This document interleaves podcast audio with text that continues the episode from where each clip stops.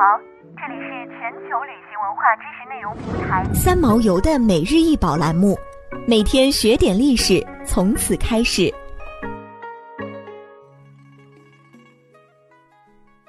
每天学点历史，从每日一宝开始。今天给大家介绍的是阿波罗埃皮库里奥斯神庙饰带上的大理石雕装饰，宽一百七十七点八厘米。大理石雕装饰描绘了大力神在亚马逊的故事，现收藏于大英博物馆。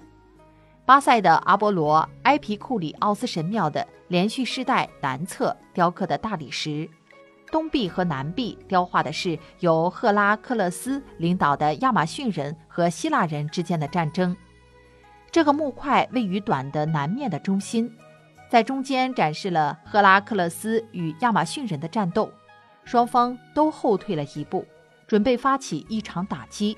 亚马逊人穿着一件短披风，腰上系着一件斗篷，可能右手拿着长矛，左手拿着盾牌。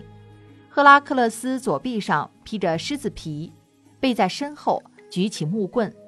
中央场景是由马匹构成的，在左边，一个得意洋洋的亚马逊人骑着一匹马，把一个坐在地上的希腊人高高举起。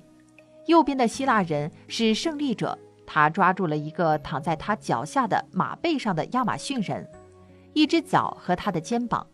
该建筑由大英博物馆的几块碎片和雅典国家考古博物馆的一个石膏模型组成。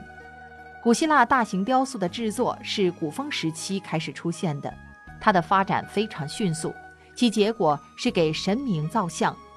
雕像有三种：神像。供奉给神的人像、墓碑人像，给神明造像后，必须得给神像建造安放所，这就是神殿。古希腊神殿的建筑结构大同小异，有前廊、后廊、回廊、正殿，柱子分柱阶、柱基、柱身、柱头，还有底楣、中楣、上楣、排挡板，或称柱间壁，一般都用浮雕装饰。中美一般也用浮雕装饰，山形墙也称三角顶或三角墙。山形墙中一般都有大型雕塑装饰，以希腊神话主题来创作。亚马逊是南美的亚马逊河，是世界上流量最大的河。当欧洲人最初发现这条大河时，他们遭到了当地土著的攻击，而这些攻击者大多数是女神。所以欧洲人就以亚马逊命名这条大河。亚马逊同时也是古希腊一个种族的名字。这一族全是女战士，有点儿像女儿国。不过女儿国的女人温柔多了。每年他们会到高加索地区与其他部落聚会、传宗接代，生下女儿就自己抚养，而如果生下男婴就会被杀死。为了便于射箭，亚马逊女战士会割掉右乳。